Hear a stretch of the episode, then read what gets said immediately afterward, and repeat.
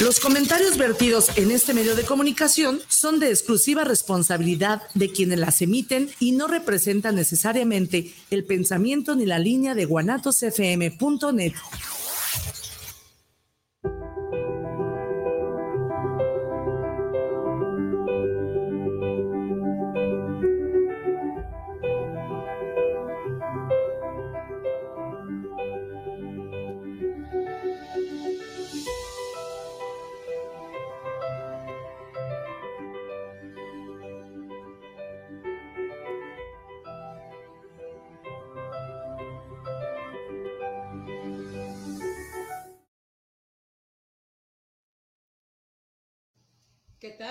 Buenas tardes, bienvenidos a la radio impropia.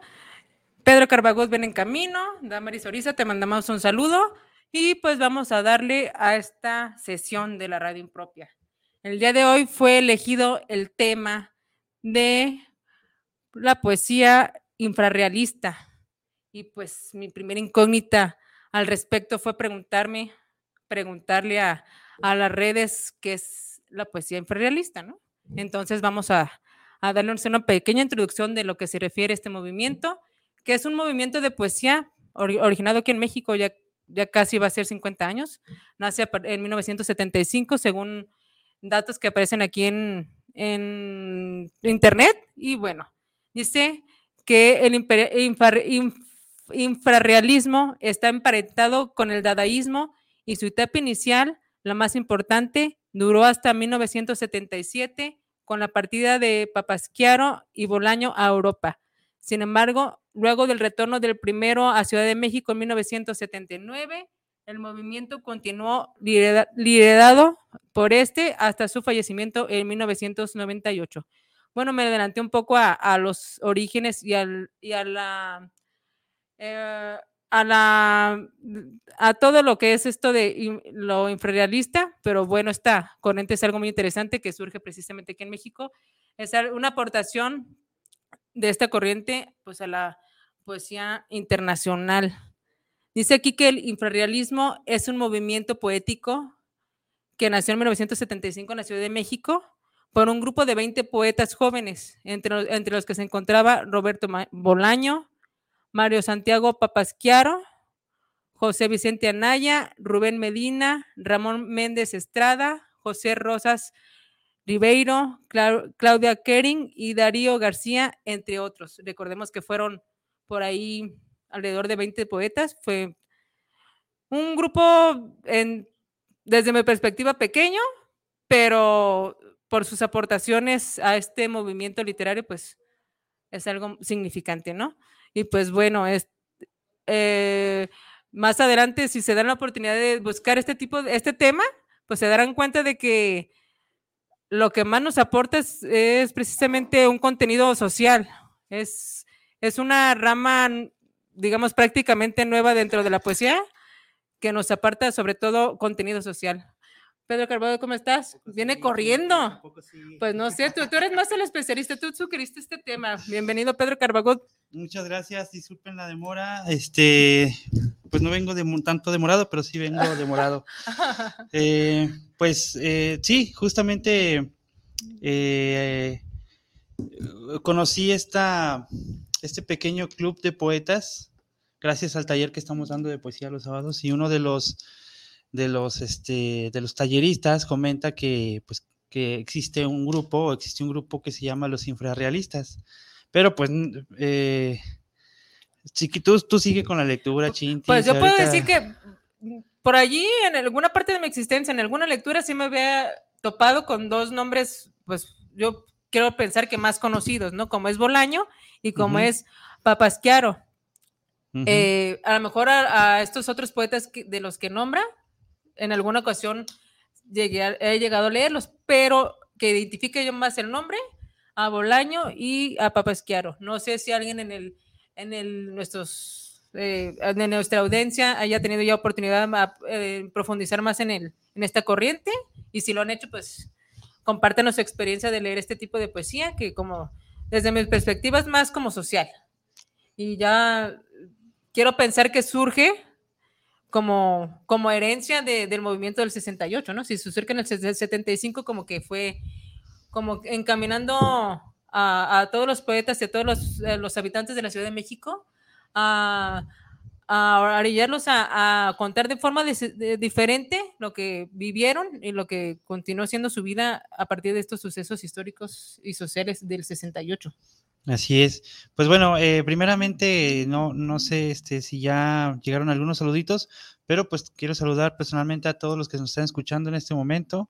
Em, la semana pasada, pues no estuve aquí por cuestiones este, laborales, por ahí tuve que salir de la ciudad, pero pues lo chido es que a donde fui, pues es para expandir horizontes de poetas impropios. Nosotros actualmente tenemos sede en Guadalajara. Desde allí, pues eh, eh, transmitimos a, cualquier parte del mundo en donde llegue esta transmisión y donde alcance nuestras redes. Em, pero hay otra ciudad muy bonita cerca de aquí que se llama Puerto Vallarta. Está, pues obviamente, ahí en el mar, en la costa, y pues em, allí es muy probable, o bueno, no es probable, ya es un hecho, que nos abren un espacio, bueno, varios espacios ahí en Puerto Vallarta. Entonces, probablemente ya para, para julio estaremos ya fundando la, la sede de Puerto Vallarta de Poetas Impropios. Entonces, la verdad estoy muy contento por eso. O sea, dos meses ya faltan para esto. Sí, poquito, ajá, casi dos meses y este, pues también la gente, si alguien nos está escuchando de por allá, sepan que vamos a estar allá cerquita pronto. Este, y pues bueno, yo muy contento de, de haber logrado con esas, esas redes, pues esas alianzas para que podamos seguir creando grupos de lectura poética en, en, más, este, pues en más lugares, en más ciudades. Y pues bueno, quiero comentar también que no necesariamente pues tengo yo que estar en una ciudad para fundar un, un colectivo de poetas impropios. Si alguna persona, alguno de nuestros radioescuchas está interesado en fundar un grupo de poetas impropios en su ciudad, con todo gusto lo podemos gestionar, nada más que se comuniquen con nosotros y podemos este, darles los, lineamientos que hay por, de, desde nuestro lado de, como movimiento para que se pueda, se pueda expandir aún más esto. Entonces, pues ahí, ahí fuimos chintis a la, a la playita a hacer desmadre. ¿Cómo ves? Pues bienvenido y qué buena noticia. O sea, aparte de que, de que hay mucho movimiento aquí en Guadalajara, próximo evento el próximo viernes, pues qué buena noticia de que nos vamos a la playa. Hay muchas sorpresas, justamente, hay muchas sorpresas para este sábado que, ay, déjale abajo esta chingadera. es que abro aquí para compartir el, la transmisión y, pues de repente se empiezan a escuchar. Abres ahí, se abre todo, ¿no? Todo un universo en el, en el equipo de, de Carvagol. sí, este, pues solo aquí compartir el programa ahorita en las redes sociales para que lo escuche mucha gente. Y pues qué bueno que hoy nos acompañas, Chinti, la verdad, porque no, no habías venido aquí al programa, ¿verdad? Pues no hubo oportunidad, o sea, tuve ahí una experiencia eh, extra experiencia en el IMSS. ¿Extra normal? Eh, Paranormal, perdón. Pues no tanto, pero ya saben que cuando no hay internet todo falla o oh, algunas cosas fallan, entonces esa fue y sigue siendo la falla en el IMSS. Y pues hubo oportunidad de tener tarde libre. Entonces, pues ahí, aquí estoy. Qué bueno que a ver si no la riego. No, no, para nada. De... Ey, Chintis, eso no se dice. eso no se dice. Luego por ahí me dijeron que te llevaste de vacaciones también a la pollín. Ah, sí, aquí traigo mi polla. Ya. Creo, yo me, quiero ver si viene toda bronceada y creo que se fue a la playa, me andaba a Carbagul con, con la pollín. Vamos a ver toda. ¿Qué fue, Chintis? ¿Ya vas a empezar? Ya, pues, yo no le voy a hacer ningún comentario. ¿Ya vas a empezar o qué? Ya mejor en, el evento del sábado. Aquí traigo la polla, la polla bien bronceada, dice Chintis. Yo hablaba de, de, este artefacto de plástico. ah, ya, qué, bueno que lo especificas. Yo acá sacando la polla. Voy a guardar algunos comentarios el sábado porque luego... Así es Chintis de mal hablada. No te creas. bueno, aquí le saluda la polla que estuvo ausente también la semana pasada porque justamente me la llevé de vacaciones. De esta polla habla Chintis, no, no se imaginen otras cosas. Oye, a ver. Sí, es Le Pollé Sí, no, tú eres la, presidenta. El Rod Ríos es la presidenta del club de fans de la polla impropia. Espero que nos esté escuchando. No no me ha mandado nos- mensajito. yo me mandé un mensaje y dice saludos a la radio propia. A ver, no me es que de que, que entro aquí a, a los mensajes y Bueno, mientras yo voy a mandar saludos aquí para las personas que nos están escuchando, que nos escriben a través de Guanatos FM. Un saludote aquí a Israel, este que siempre está al pendiente de nosotros. Este nos escribe Jorge Enrique Gutiérrez, dice, saludos para el programa de los impropios. Un gran saludo por llevar esta nueva emisión. Muchísimas gracias, Jorge. También un saludo para ti. Ah, gracias. Y pues eh, aquí seguimos con la, con la lectura, acompañados de esta polla bronceada. y pues bueno, ya se hizo presente Ruth Ríos, que nos dice quien quiera unirse a este club de fans de la polla impropia, pues con todo gusto nos escribe y lo unimos. Ya tenemos cuántos, como 0.35 35 fans. no, pero qué bueno que, que nos escuchan. Y pues bueno, seguimos con el tema, Chintis. ¿o Ya próximamente haber un club de un, un grupo de seguidores, ¿no? De, Sí, este es que de la justo, mascota impropia. justo Ruth eso es lo que está haciendo, está formando el club de seguidores de la polla impropia. Este, y pues ahí va, ahí va, más o menos. Eh, por lo pronto hay un gatito ahí ya en el club de fans Ah, y un pescadito. ah, bueno. Es Bueno. bueno saberlo. Y pues eh, como paréntesis también, el próximo sábado tenemos el encuentro número 61 de Poetas Impropios, en donde vamos a dedicar los versos a Versos rockeros. A los versos rockeros, exactamente, que aquí Chintis nos hizo el favor de mandarnos un video invitándonos y pues ahí están las Sí, redes. así como que ya, ya se hace tarde, yo chin, el, el video de los impropios. ¿desde cuándo nos dijo Carbagod que el video? aguanta, Y- aguanta, no, aguanta. no, no. Este, no, pues es que pues todos tenemos nuestras cosas y muchos trabajan para que sepan que los impropios pues somos bien chambeadores y a veces tenemos este complicaciones de tiempo, pero ahí estamos al pendiente y al tiro. Yo dije la playera nueva, la blanca, la impropia. Sí, de hecho tú en ese video saliste con la nueva, una de las nuevas playeras impropias que es blanca Ajá. y hay otra roja. ¿Esta para el sábado? y van a estar disponibles el sábado para su venta, pero también les tengo otra sorpresita. Ni se imaginan. Es, es un nuevo producto que vamos, que, que, que estoy trabajando este, muy secretamente. Ni siquiera ustedes lo saben, no se los he No, comentado. de hecho no, ¿eh? Pero quiero esperarme hasta ese día para que sepan de lo que se trata. Es algo muy interesante que a todos los poetas nos gusta. Y no es el alcohol ni el sexo. Es otra Mm, cosa. Quiero pensar que es una taza. Por ahí, por ahí es un artículo muy bonito, muy interesante que estoy trabajando en colaboración con un gran diseñador este, de aquí de Guanatos, que ya, ya se van a enterar, estén al pendiente de nuestras redes, vayan al evento, porque si van al evento van a ser de los primeros en adquirir esa cosa hermosa y maravillosa que se está trabajando y elucubrando para todos ustedes, poetas. Este, y pues bueno, esperemos verlos por allí. No se va a decir nada hasta ese mero día en que, en que se va a presentar, para- incluso para ustedes. Se los estoy guardando a ustedes también. Es que ya sé que, no, ya los conozco. En cuanto yo los saque, luego, luego me van a pedir y van Luego, a luego a- nos acaparamos con la- Ajá, se todos los souvenirs agandallar, impropios y no, todos, todos. No lo conozco. Sí lo queremos también compartir todos estos souvenirs con el público conocedor, o sea, con todos ustedes que nos Así comparten también es. sus letras. Exactamente, porque pues para nosotros ustedes son muy importantes, ¿no? Así es. pues Y seguimos. Pues, no sé, miren, les voy a leer algo, un poeta, un poeta, un poema. Este poema es de Pedro Damián Mazón, es eh, precisamente del tema de, de la poesía infrarrealista, y el poema se llama Juan el Bautista compra un boleto de tren en San Luis Potosí.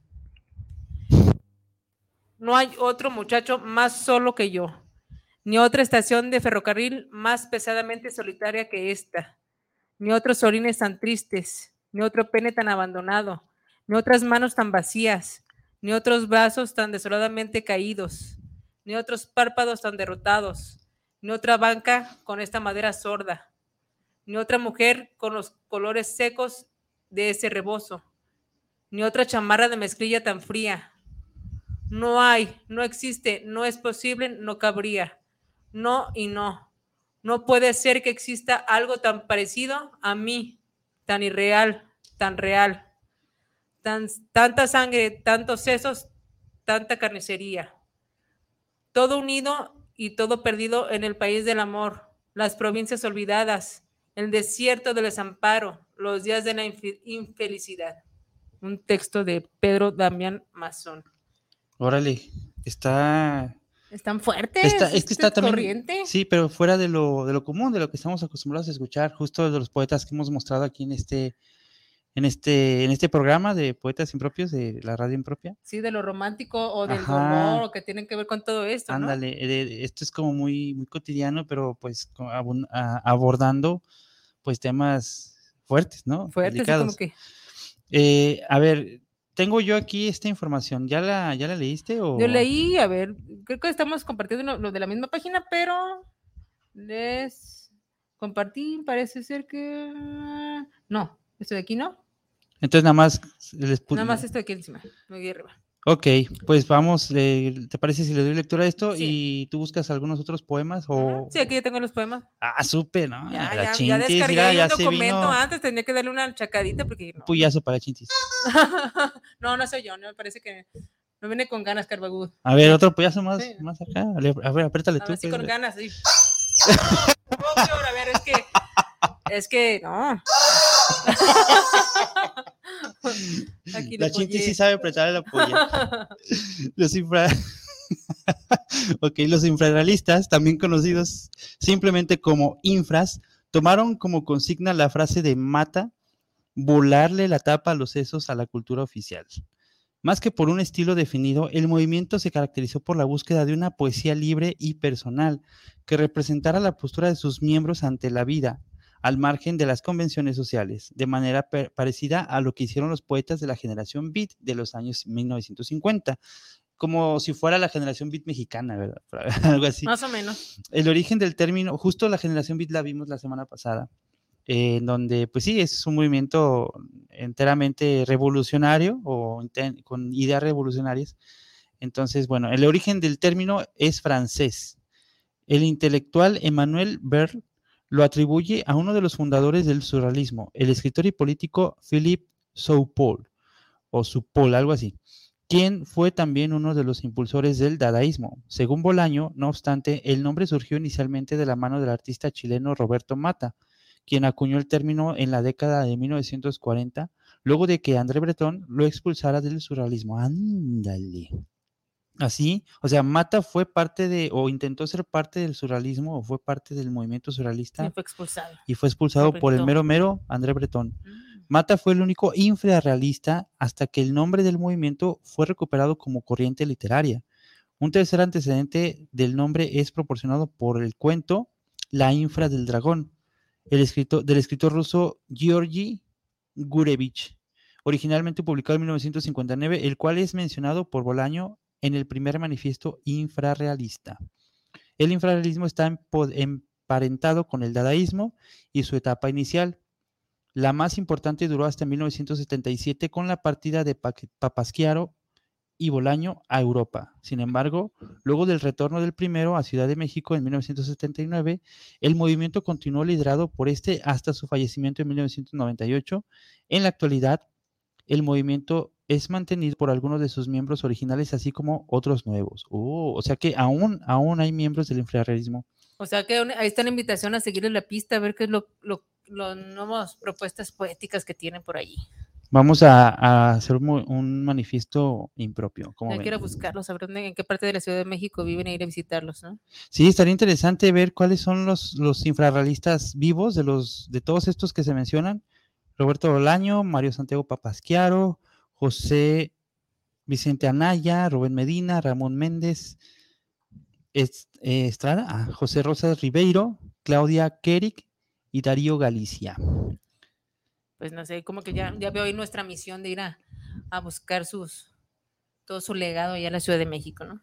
A todas las poetas vivos aún de esta corriente literaria. Muy interesante. Así es, nos escribe Damaris en la transmisión en vivo de Facebook, dice Club La Polla Bronceada. Saludos. Oh, sí, estaría pa- la Como que bronceada. Carbagún no cuidó sus pies y vean cómo la regresa. Toda, Oh. toda roja. Toda, toda quemada. No, le, no, Toda no tuvo precaución ahí de, de ponerle ahí una algo para que no llegara tan bronceada. No, pues sí tapé la pollita. pues, no, yo creo que nada más los piecitos le salían y por eso se ve quemadito. Yo pienso que Carbagún ni siquiera la sacó de la maleta. Pero bueno, Chintis, mejor ya hay que cambiar Sí, de tema ya hay que porque, luego- tema porque luego se dices cosas que no quieres decir. No, no, sí las quiero decir, o sea. ok, bueno. No sé tú a qué, a qué te refieres, pero. pero Es que no sé si estás hablando de- Yo estoy, en- yo estoy hablando en precisamente de. primera persona, segunda persona, en, en este, en doble, tercero o cuarto sentido, no sé qué pedo, chintis. ¿qué Yo, pedo? yo- yo hablo de que, de que ni siquiera desempacaste el, el juguete, la mascota impropia, y, y la dejaste ahí en, en la maleta. Quiero pensar. no, no, no, no. Pero Pues, bueno, ¿para ya. qué la saco? O sea, ¿qué necesidad hay de, de sacar el juguetito? Bueno, mientras seguimos debatiendo esto y, de- y lo- ya vamos a continuar con el debate del juguetito otro día. Les voy a leer otro poema Ajá. de esta misma corriente. ¿De Se quién? llama de José Peguero, dice aquí. Andy. ¿Ese, ¿Ese no está dentro de los primeros? ¿Es como después? ¿o qué pedo? No, este bajé otro documento. No, este, este no viene ahí en, en el documento que estoy leyendo Carbogos. Este es otro documento donde Otro viene- infrarrealista. Ajá, es otro. Es, y el poema se llama Me acabo de morir. Lo sospechaba. Ya nadie va a tirar su culo apestoso junto a mí. Ni siquiera hablará del comercio, ni de las deliciosas hamburguesas, ni de, las deliciosas burguesas. Pues me acabo de morir y no escucho. Alfred Carey conoció a un muerto en una, en una carrera de ciclistas que corría más que los otros, pues se endureció. Yo no conozco algo más duro que el corazón.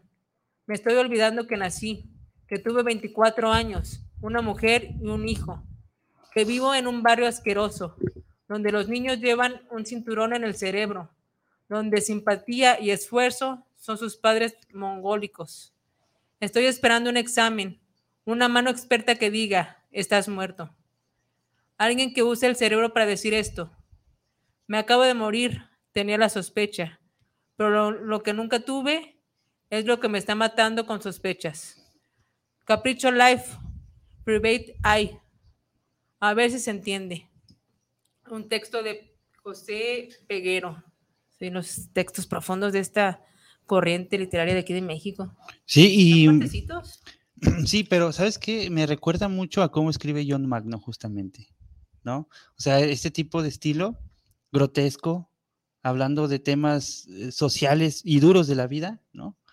Y, pero de una forma muy grotesca, se me hace como muy, muy parecido a lo que John Magno escribe. Quizás, quizás le pudiera, pudiera quedar muy bien este estilo a, a John, ¿no? Sí, eso, el, el, el impropio infrarrealista. Ándale. El, Con el- el poeta John Magno. el poeta John Magno, infrarrealista de los impropios. Así es, que- que estuvo la semana pasada. Saludos a John Magno. Sí, saludos, hermano. Eh, y bueno, si nos estás viendo, manifiéstate, danos un mensajito. También a quienes nos estén escuchando en este momento, escríbanos su opinión, su punto de vista sobre esta, esta corriente. No sé, ¿les gusta? ¿Les está gustando? ¿Cómo se identifican con alguno de ellos? Este, entonces, pues, estaría padrísimo que nos cuenten. Como que este tipo de corrientes, como que, no sé ustedes qué opinen, pero como que nos, nos da la, la posibilidad de, de aventurarnos a escribir de otra forma diferente, ¿no? De una forma. No sé si, si este, esta, esta corriente tenga algunas reglas es- establecidas de, de qué está permitido escribir y qué no está permitido escribir, o si hay que seguir ciertos lineamientos, pero yo la, la, la veo como que es algo muy, muy real, muy simple, bueno, simple em, en cuestión a, a las palabras que utilizan, ¿no? De que son, son de lo cotidiano, que, los, que las escuchamos en casa o en otros lados eh, con, los- con amigos, sin restricciones, pero que se, se manejan en, en este, en esta rama de la poesía de una forma muy, muy cuidadosa. O sea, sí, sí se, se comparte el, el vocabulario que podría ser en cierta parte muy cuidadoso, pero pues está ahí el, Hay quienes que el no. idioma, ¿no? Así es. Y se nota que es de México. Sí. algunas palabras que identificamos aquí en los textos. Sí, creo que en México tenemos muchísima, muchísimo que decir, mucho bagaje también, muchas formas de decir las cosas, ¿no? Este, por ejemplo, ¿cuántos eh, pleonasmos o, o, palabras coloquiales usamos para describir una sola palabra que se dice de diferente forma en muchos lados? Y con este tipo de poesía nos damos cuenta de la riqueza lingüística que tenemos en nuestro queridísimo México y pues obviamente pues el, la amargura, ¿no? De la vida. Este, creo que es importante eh, pues ahondar un poco más en lo que estas corrientes eh, buscan, ¿no? Porque pues son de aquí, de México, son aquí, ah, nacidas aquí en este, en este lugar, en este México surrealista, y son poetas que retrataron la vida tal cual como en aquel entonces se vivía y creo que no ha cambiado mucho porque pues todo esto que comentan, este, hoy en día se vive quizás con otros recursos, de otras formas, pero seguimos con las mismas problemáticas. Entonces, pues es, es interesante toparse con ese tipo de poetas. Y es interesante pues, em, empezar a, a descubrir de entre las bibliotecas o en los archivos que hay en internet, todo eso, este tipo de poesía. Así es. Tenemos un saludito también de Joel Ramírez. Saludos, dice, saludos para el programa de los impropios. Muchas gracias, Joel Ramírez, que nos escribes aquí en la página de Guanatos FM. Muchísimas gracias. También te mandamos un saludote. Y pues continuamos, ¿qué te parece? Con la lectura de estos poetas infrarrealistas. Pues mm. seguimos leyendo y también tenemos por ahí unos audios que nos han mandado, no sé qué. Ah, sí, justo son las cuatro y media. no, ya es hora, sí, ya es hora del altavoz, sí, ¿verdad? Sí. Es hora del altavoz impropio, mi queridísimo Isra, que nos va a hacer el favor de transmitir un, audio para esta, para este, esta sección del altavoz impropio. Este, y pues atentos, adelante Isra, muchas gracias.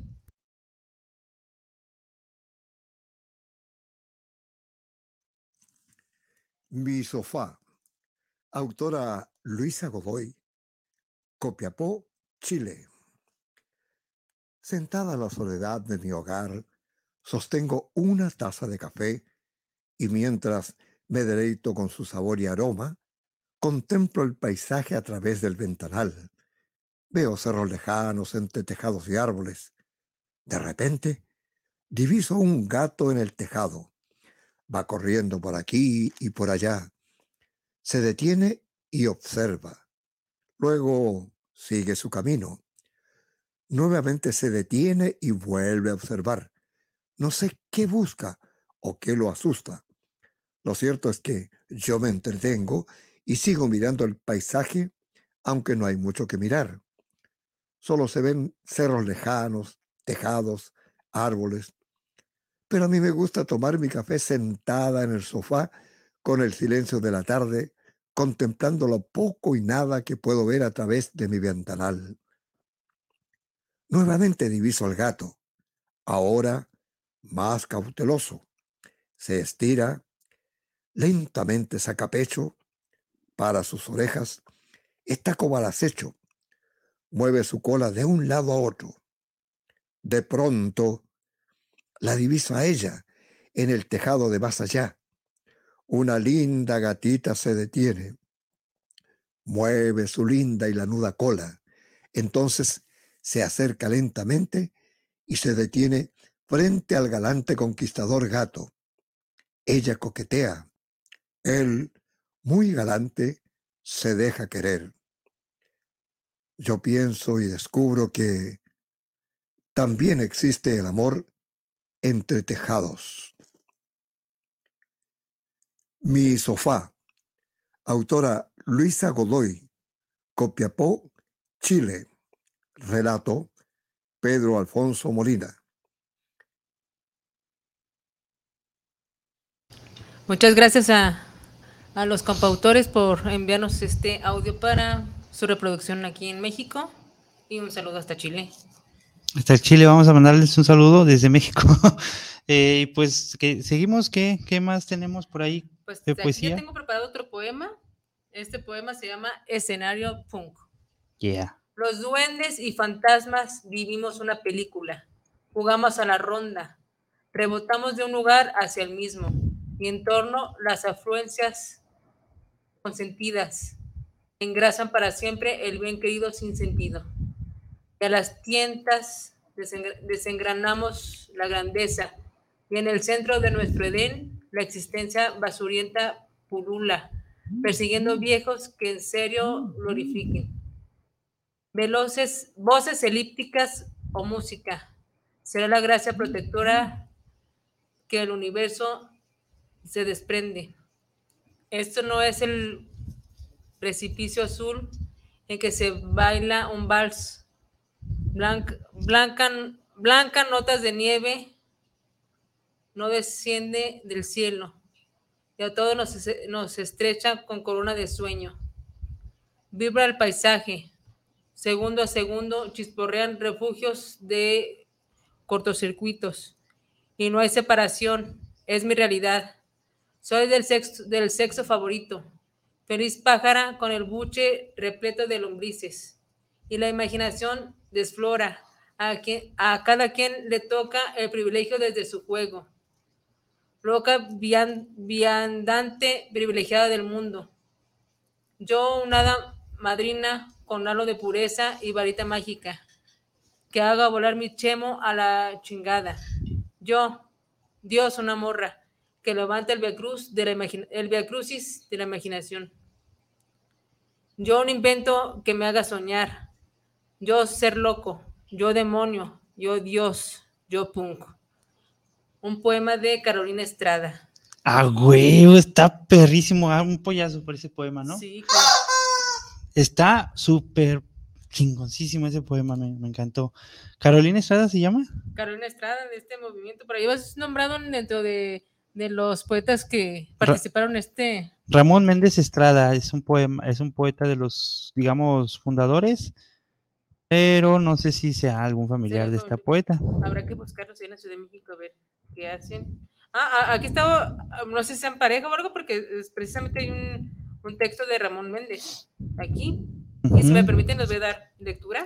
Arre, arre, arre, este poema se llama Memorándum para una amiga casada. No me, no me había puesto no volver a escribir, Berta, pero estos días el sol calienta mis desenfrenados deseos de poseerte y solo duermo unas cuantas horas para levantarme a soñar la colectiva lujuria de los atropellamientos. Mundo por el que te fuiste sin voltear la cabeza, con tus cabellos soltados al viento, con la movía, con ese ritmo de rock and roll cansado con que se mueven todas las cosas. Y donde te fuiste porque te cansaron mis obsesiones y mis vicios. Nunca te interesó mucho que yo fuera un ser atormentado por la vida y la realidad de ser hombre y, que quisiera ser poeta. Nunca imaginaste que yo quería ser bueno y que sabía muy poco para poder luchar racionalmente. Mi única arma era manifestar el descontento por cualquiera de los caminos, y los que escogí me llevaron a las enfermedades y a la cárcel. Nunca quise abrir una zona de tolerancia hacia adentro y la abrí hacia afuera. Mal me fue con todos, contigo misma. Te fuiste al mundo con los cabellos sueltos y la cara llena de tu sonrisa. Y yo y si, y si yo sigo estos caminos y muestro al sol mi espalda, ya no es para recobrarte, sino para reprochar al mundo una cosa más. Sigo creyendo en la enfermedad más grande, que la enfermedad más grande es adaptarse, y que los hombres nacimos para deshacer y hacer, y que mi etapa de destruir no ha pasado.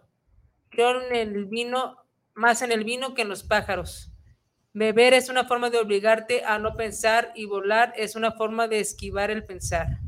Berta, donde quiera que estés, la felicidad y la imaginación sean contigo, porque ese camino escogiste, menos vaciado que el mío.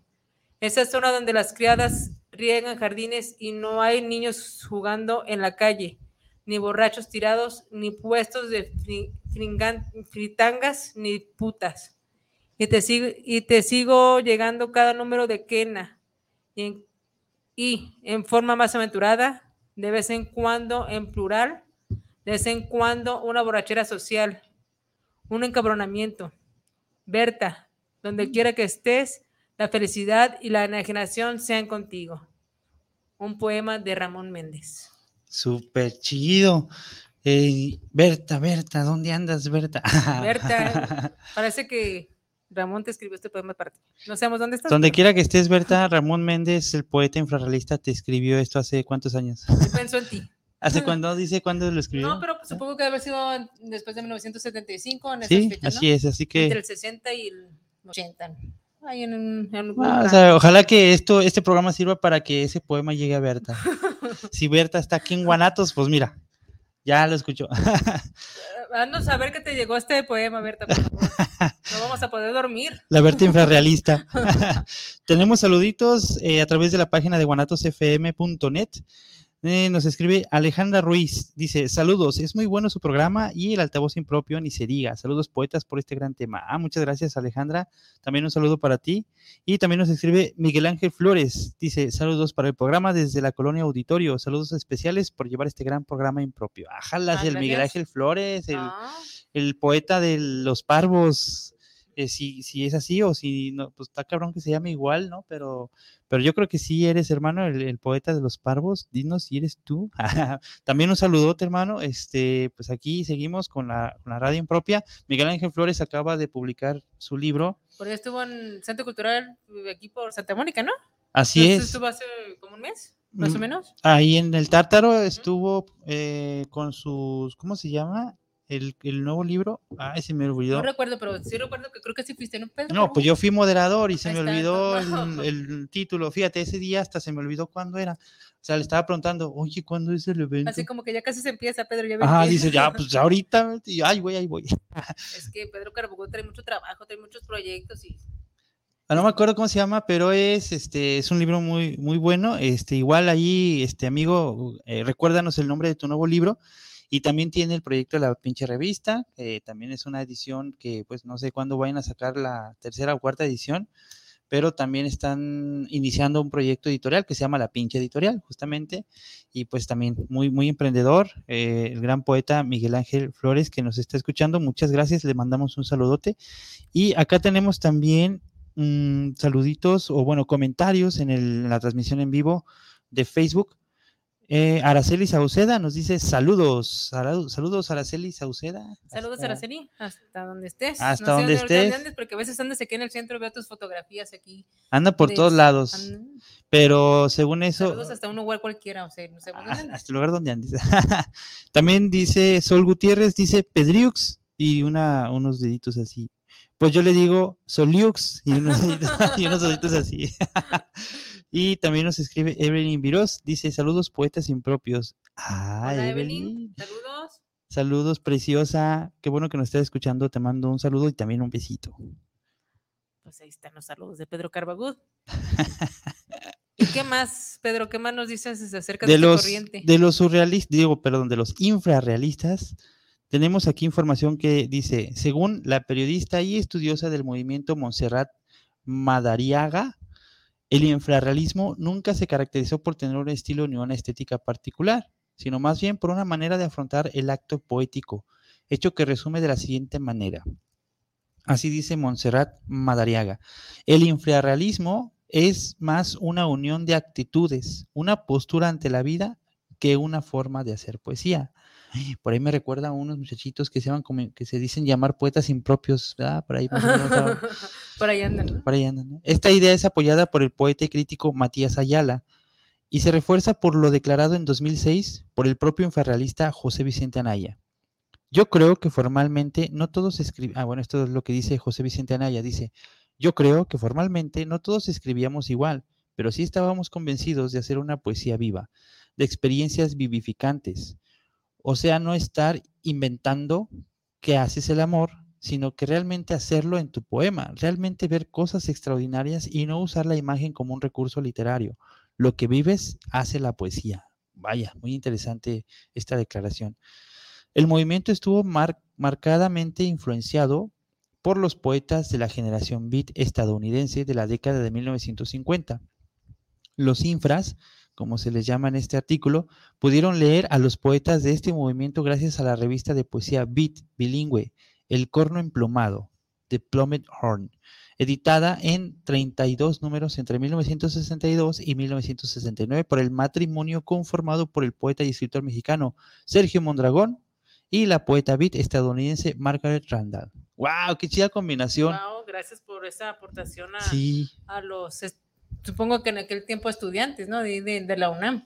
De, aquellos espacios Pudiera Ciudad ser. de México. Pudieran ser estudiantes, pudieran ser este, pues fanáticos o, o aficionados. El caso es que, como aquí bien lo dice, no es tanto una forma de escribir, sino una forma de vivir o de afrontar la, la escritura poética. Y dice, en particular, los infrarrealistas leían mucho a Allen Ginsberg, Jack Kerouac, Kerouac y William Burroughs, que son poetas que justamente en el programa antepasado ah, hablamos de la generación beat. Y dice, Madariaga escribió al respecto lo siguiente. La poesía infrarrealista nace de esa necesidad de liberación de todas las convenciones y límites que la sociedad impone en aras del orden. ¡Ah! Me sigue recordando. Por eso se ven estas letras tan potentes aquí, ¿no? Sí, exactamente. estamos leyendo y por eso como que también nos recuerda al, al poeta impropio. ¿Sabe, Infra. da? Co- Como que hay varios ¿Verdad, infras en- aquí en, en Poetas Impropios. Sí. Dice, los estudios, la estudiosa aclara que por esa necesidad se refiere a una análoga a la buscada por la generación beat. Ok, sí, o sea, la generación beat buscaba justamente desprenderse de lo moralmente aceptado. Justo era, este, pues sí, ¿no? Esa liberación y justo pues el movimiento hippie, todo esto que ya conocemos. Entonces creo que era una, como aquí lo dice, una analogía a esa búsqueda que tenía la ge- la- estos poetas de la generación beat desde, desde la realidad mexicana de aquellos años. Sí, o sea, como que, no sé si es mi percepción, no sé si sea así o no sea así, pero como que tanto allá en Estados Unidos como que se estaban desprendiendo o ya desapegando más de, de, de su, de sus lineamientos europeos, eh, como su influencia y ya más se apropiaron de, de precisamente de su propia independencia y de crear lo propio. Y ya después pues ya vimos la influencia en, en la poesía de la generación beat y ya después ya viene esta influencia en México y también se intenta precisamente desapegarse de, de las cuestiones de la independencia, que no, a lo mejor ya era un siglo atrás, pero ya después de la revolución aquí en México y ya después ya apropiarse más un poco de esta influencia y a crear lo propio aquí en México. Sí, a partir de la realidad. ¿Y qué otros poemas tienes allí Pues de... aquí tengo otro muy interesante, como todos estos poetas, poemas estos que estoy leyendo. Son potentes y este poema se llama Abre- Abriremos nuestros pulmones a un aire sin veneno. Frente a cualquier frontera, frente a cualquier comedia o pantomima, la belleza y los ojos lúcidos. Los hombres de la mentira cambian como los días. Frente a eso, las pinceladas, cuchillo, cuchillo amasadas con carne viva. Entonces, la llaga sobre la piel desnuda hasta que nazca un nuevo tiempo relampagueando entre dos o más nubes. Cantarlo desde nuestras gargantas, no más coágulos de la que la sangre fluya, solo nuestros sueños como tormenta galopando. El sol se desbarata cogiendo con tus ojos. El crimen es, breve en el umbral del tiempo y en los pliegues de primavera. La línea re- resisona de la vida guardada guarda sus secretos, inmensas coincidencias, codicia de frutos desquebrejados, rescate de la eterna agitación, hervidero de sangre, luz que nos une y el amor seguido de soles hechiceros mordiendo el camino que se deja. Tomo los latidos de tu corazón al grito de los ángeles.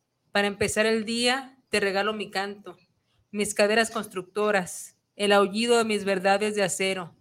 La vida, la vida, la vida. ¿Quién dijo? José Hernández Piel Divina. ¿Así se llama? Sí, como que el, el apellido, no sé, me, el segundo apellido me suena como, como extranjero, no sé. Podría Pues, ser. ay, Pero está muy bueno el poema. Este no está a lo mejor con un lenguaje como el de los anteriores, muy, Ajá. muy este, pues muy extrovertido. Es un poco más coloquial, más formalito, pero como este sigue en su poema sigue hablando de la vida tal cual, así de manera cruda, ¿no? Sí, así como que, pues sí fue muy crudo esos acontecimientos que vieron en los, ses- en los 70s y las cuestiones hippies. Que, Pues imagínate toda esta, pues sí, se, se junta la contracultura, ¿no? O sea, la represión de, de esos años, este, represión, silen- silenciamiento, muchas cosas, las cortinas de humo de los medios de comunicación, o sea, mucha injusticia. Y ¿no? finalmente, pues, eh, por lo menos yo puedo conocer parte de, de estos movimientos sociales a, a través de, de, no sé, del cine o de pláticas o de textos de, de novelas de poesía, pero pues los que realmente estuvieron ahí son los más eruditos en el tema, ¿no? Es que sí, Los que pues, vivieron Si de por sí es crudo leer estos textos o, o ver ciertas películas o, o platicar con personas, entonces quienes lo vivieron y estuvieron ahí, pues tienen más, más de dónde compartirnos toda esta verdad. Así es, queridísima Chintis. También, bueno, ya nos escribió eh, mi amorcita Evelyn Virox y dice el libro etéreo de Miguel Ángel Flores. Ah, muchas gracias, sí, Ah, ya, cierto. gracias Así por- se llama ese libro. Sí, es que Sí, hasta me acuerdo que le dije, ya voy hasta la etéreo chingada para leer al etéreo poeta del libro etéreo. Muy chido, muy chido el libro. Este, por ahí lo tenemos ya, estimado Miguel Ángel Flores. Gracias, amorcita, por recordarnos el título de este libro. Y también nos escribe Alicia, dice, saludos desde la chamba. También, saludos Alicia. también los impropios trabajan, dice, Sí. soy Alicia, nos vemos pronto. Saludos, Crisol. Ah, bueno, nada más te mandó Saludos. a ti, a mí Ah, no. No. es- Dice Pedro que no le mandaste saludos a Alicia. ¿eh? Ah, vas a- ¿ya ves, Alicia? Nada más, es que aquí lo puntualizó. Saludos, Crisol. O Ah, sea, gracias. nada Alicia. Ok, está bien, no hay pedo. No, no, es que sabemos que a veces es complicado estar con el celular. Saludas a dos, chamba, pues. Como que, La más tienes chances de como escribirle que a Big uno. Brother nos observa en la chamba, así como que, así como que de escondiditas ahí con el celular. Luego nos distraemos, Pedro, o sea. No, pues es que, es que bueno, como tú dices, el gran hermano nos puede estar Sí, observando. no, es que pues, hay que poner, o sea, hay que de repente en la chamba hay que poner atención a lo que hacemos porque luego se cometen ciertos Luego nos errores. deschamban. Así es. Bueno, aquí dice un poco sobre también el estilo pues de los infrarrealistas. Dice, también sentían simpatía por los estridentistas, movimiento vanguardista mexicano de principios de los años 1920, liderado por Manuel Maples Arce y a quienes varios consideraron sus antecesores, en la medida que ambos buscaron introducir en la cultura mexicana las vanguardias europeas. En 1928 aparecieron los contemporáneos, agrupados en torno a la revista Contemporáneos, pero que sin embargo no fueron un movimiento propiamente tal. Al no poseer un manifiesto ni una cohesión estética, ética o cultural, los infrarrealistas no sintieron un aprecio especial por estos últimos. Los infrarrealistas eran de izquierdas, con ideas tro- trotskistas y revolucionarias. Trotskistas, pues de Trotsky, Trotsky es, eh, el trotskismo es una corriente política o teórica del marxismo desarrollada esencial e inicialmente por León Trotsky, así como por algunos miembros de la oposición de izquierda y la Cuarta Internacional. Esto fue en la Unión Soviética. Bueno, y revolucionarias. Aunque la mayoría no eran militantes políticos, hubo algunas excepciones, como los hermanos Méndez y Piel Divina, como el que acabas de, de leer miembros de la Liga Socialista, heredera de la Liga Laninista. Espartaco, fundado, fundada por José Revueltas. Ah, ¿Los Méndez dijimos que eran oh. eh, cuestiones políticas? No, sí, me- los Méndez y Piel Divina. Ay, perdón, es que no, no pude, mi cerebro no pudo evitar remontarse a cierto, cierta melodía de los años 90 de que nos comprendes Méndez y yo así como que... Ah, ¿Habrán sabido de eso de los compositores de esa melodía? y Podría ser. Podría ser, pero aquí menciona que, bueno, José Revueltas este, fundó la Liga Leninista Espartaco en 1960. Cuauhtémoc fue además líder sindical de la sección 87 de Secretaría de Salud. José Revueltas fue además un líder político para algunos, un guía literario para otros. De los infrarrealistas, el más cercano a él fue Mario Santiago, quien lo iba a visitar a su casa. Por intermedio de Mario también recibió Ramón Méndez para conversar, de eh, literatura. Luego de la muerte de Revueltas, Mario Santiago, cuyo verdadero nombre era José Alfredo Sendejas Pineda, amplió su nombre artístico agregando el apellido Papasquiaro por Santiago Papasquiaro, municipio del estado de Durango, donde había nacido su mentor.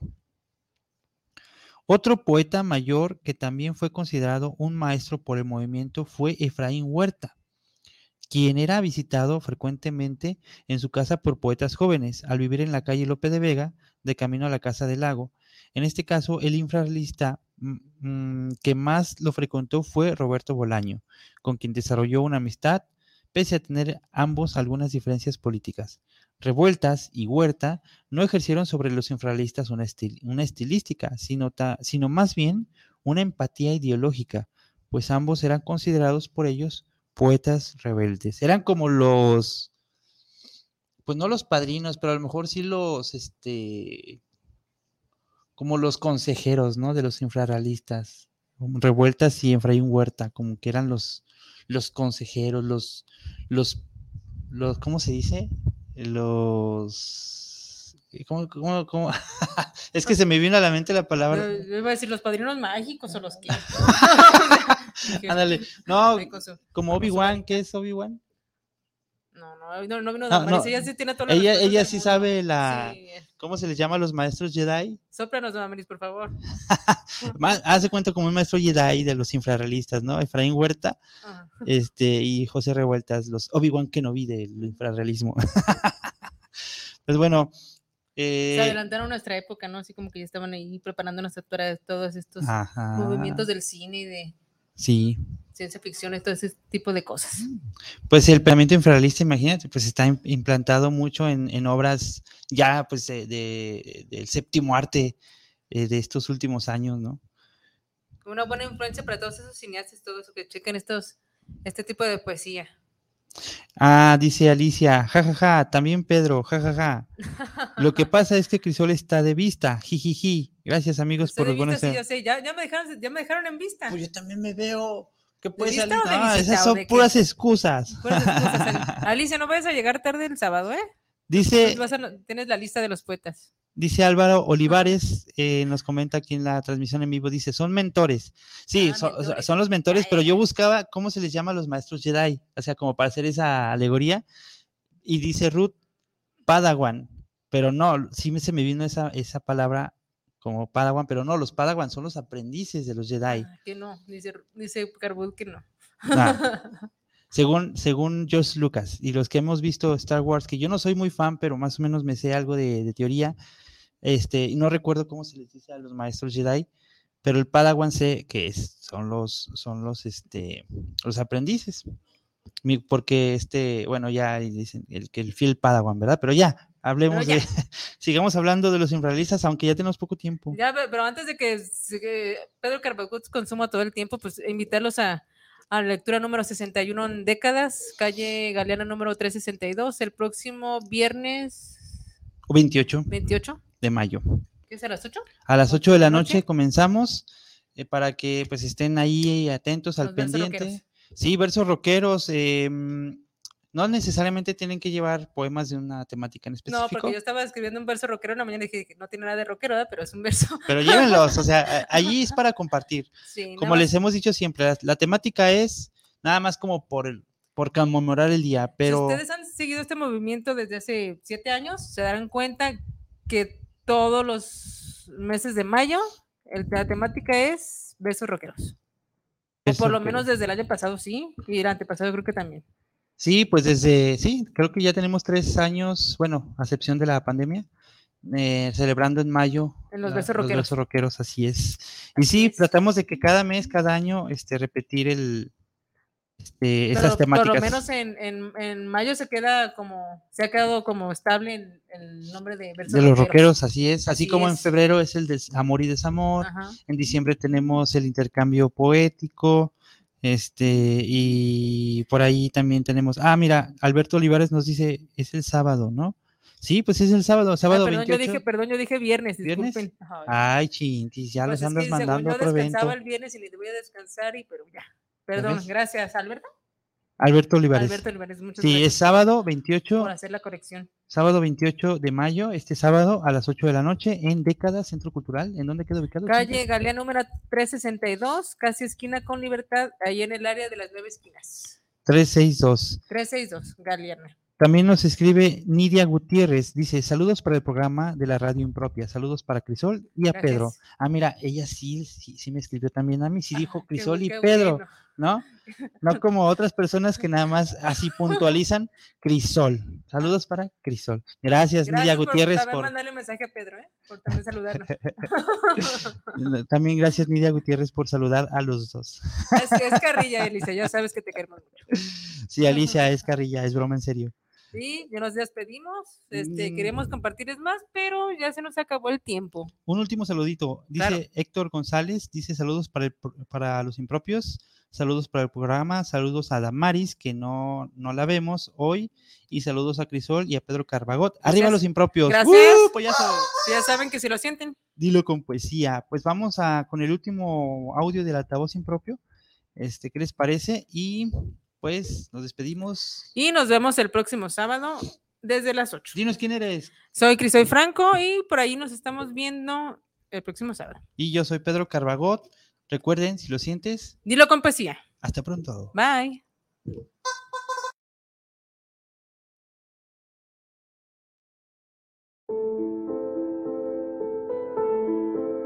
tendencia homicida.